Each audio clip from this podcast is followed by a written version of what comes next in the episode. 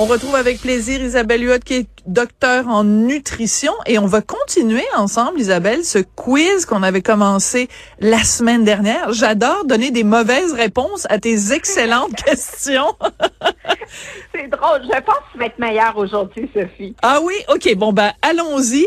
Des, des, des questions, évidemment, en nutrition. Et, et je pense que euh, c'est, c'est chouette parce que pour les gens qui nous écoutent, euh, ben, c'est des questions qu'on se pose tous les jours, nous aussi. Alors allons-y. J'ai hâte de voir euh, comment Élève du Rocher va se comporter. Alors, première question, est-ce qu'un supplément d'oméga 3 peut alléger les symptômes de la dépression? On sait qu'en ce moment, la dépression saisonnière, il y en a beaucoup. Ben moi je dirais euh, oui parce que tu nous as déjà dit euh, parler de l'importance des oméga 3. J'ai l'impression que ta question est un petit peu vlimeuse parce que peut-être que les suppléments c'est pas suffisant puis qu'il faut manger le poisson lui-même. Je sais pas, mais je dirais oui quand même. Ah. Ah, ben écoute, chapeau, c'est vraiment très bien, mais effectivement, manger du poisson trois, quatre fois par semaine, mais qui fait ça? Je sais que tu adores le poisson, tu Oui. nous donnes toujours ta belle recette de poisson, mais euh, il- ça prend plus que ça. Alors, ça prend plus que ça, ça prend ce qu'on retrouve en concentration dans certains suppléments d'oméga 3 d'origine marine.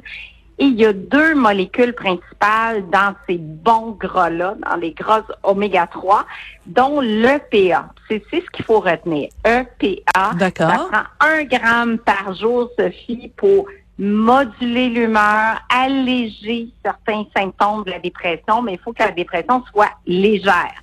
Et évidemment, on on cesse pas notre antidépresseur Ben non. en entrant de. Mais non, c'est ça, c'est un traitement adjuvant. Et les deux ensemble très bien, mais si on a juste comme le moral à plat, puis qu'on se dit bon, mais c'est peut-être la dépression saisonnière là, qui peut s'étirer sur plusieurs semaines, qui débute sou- souvent justement mi-novembre, Mhm. ben on peut se dire ben je commence mon 1 gramme de PA, donc c'est l'équivalent de trois capsules ou gélules de poisson par jour. Puis je conseille de prendre les capsules au repas parce que à jeun, des fois, tu sais, un petit arrière-goût de poisson qui remonte là, C'est dégueu. pas à tout le monde. ouais, c'est ça. C'est pas tout le monde qui apprécie ça. Mais mais euh, il y en a pas euh, corrige-moi si je me trompe mais il y en a pas genre du liquide aromatisé à l'orange ou à la mandarine ou à faire des des euh, Oui. hein? Oui, puis c'est un bon point ça, avec ce petit goût-là, mais souvent ça passe mieux. Donc, euh, toutes les formes sont bonnes, à condition qu'on va chercher vraiment plus le EPA que le DHA. DHA, c'est super bon aussi, Euh, mais c'est bon, bon pour pour d'autres choses. C'est bon pour euh, la, la santé de la sécheresse oculaire notamment. Ah oui? Oui, oui, les yeux secs là. Ouais. Les oméga trois, moi j'ai souvent les yeux secs, je pleure tout le temps, là, j'ai besoin de gouttes, mais euh, je suis allergique aux poissons. Fait que moi, je peux pas en prendre des oméga 3, là. Oublie ça, une capsule d'oméga 3, pour moi, c'est, c'est ma mort. Ben oui, ben on veut pas ça. On veut pas ça Isabelle parce qu'on veut continuer notre quiz. Alors faut pas que tu Ah, t'en ailles. Voilà. Alors prochaine Voilà. question, prochaine question ma belle.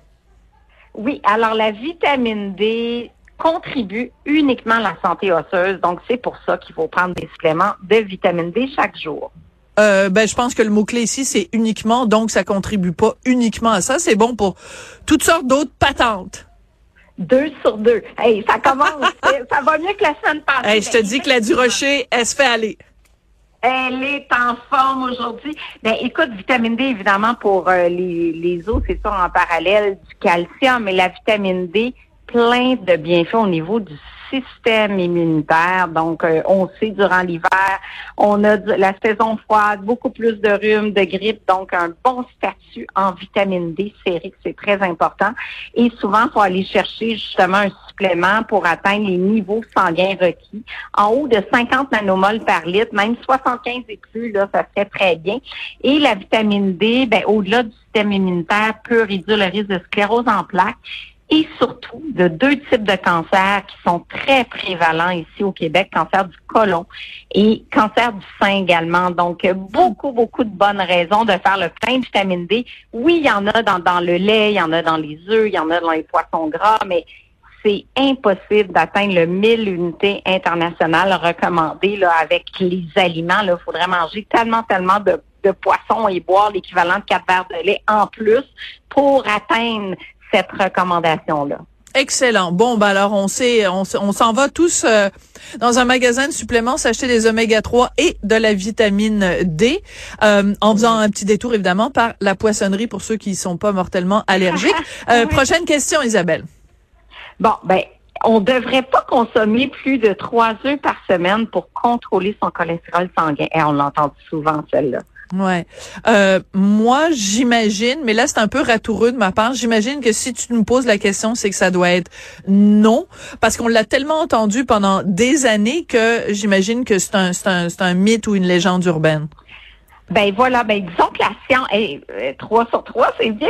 Disons que la science euh, a vraiment évolué. On s'est rendu compte au cours des dernières années que c'est pas tant le cholestérol dans les aliments, parce que les œufs apportent chaque œuf, on a 200 mg de cholestérol. Euh, quand même. Quand même concentré, ouais, concentré en cholestérol sanguin, en cholestérol alimentaire, mais on s'est rendu compte que c'est beaucoup plus les gras saturés et trans qui vont faire grimper Ah. le taux de cholestérol. Donc, oui, on peut en prendre plus. Même, je pense aux personnes âgées qui ont de la difficulté à rencontrer leurs besoins en protéines, qui ont peu d'appétit. Mm. C'est une protéine de grande, grande qualité. Et en plus, on a de la vitamine A, de la vitamine D, de la vitamine B12. On a de la lutéine, diaxanthine dans le jaune d'œuf. Donc, c'est aussi là qu'on a le cholestérol, mais lutéine, diaxanthine, des caroténoïdes qui sont associés à euh, diminution du risque de cataracte, dégénérescence maculaire. Fait que l'œuf en soi, économique, nutritif, protéiné, riche en vitamines qui sont difficiles à aller trouver ailleurs, comme vitamine D et B12 notamment. Donc, c'est un super aliment et la plupart des gens peuvent consommer jusqu'à 7 œufs par semaine sans voir leur taux de cholestérol grimper. Bon, c'est bon parce que 7, c'est le nombre de jours qu'il y a dans la semaine, fait qu'on peut en, ma- en manger un par Oui. jour. Puis honnêtement, j'aime bien que tu parles en effet des personnes âgées qui ont peut-être des fois plus de difficultés à aller chercher Mhm. les protéines. Et encore une fois, il y a tellement d'affaires que tu peux faire, tellement de plats que tu peux préparer avec des œufs. Euh, tu sais, des œufs brouillés où tu rajoutes, euh, tu sais, quand tu fais un, un touski, tu sais, le Ah ouais. reste dans le frigo, là, tu fais revenir ça avec des oignons, un petit peu d'ail, euh, tu mets des œufs là-dedans, soit une omelette, des œufs brouillés et la petite touche euh, du duche, euh, du sriracha. Moi, de la sriracha, je pourrais en Ah. mettre euh, sur mes toasts le Ah. matin, mais des œufs avec la sriracha, là, yum, yum, yum. Hey, c'est tellement bon. Moi, je fais souvent aussi des plaques au four avec toutes sortes de légumes qui Ah? me restent comme toi. Puis là, Ouais. tu passes les œufs dans des petits trous, puis 8 à 10 minutes jusqu'à temps que ton blanc soit pris. Et là, tu as ta plaque de légumes avec l'œuf. Puis effectivement, un petit peu de, de, de, de corsé dessus, là, c'est tellement bon. Un petit peu de piment cayenne au sriracha. Attends, je veux juste être sûre d'avoir bien compris ce que tu as dit. Donc, je prends ma plaque, je mets tout plein de légumes et là, je fais des petits trous comme des petits volcans d'entre mes légumes. Puis là-dedans, je mets mon œuf. J'avais jamais pensé à faire ça.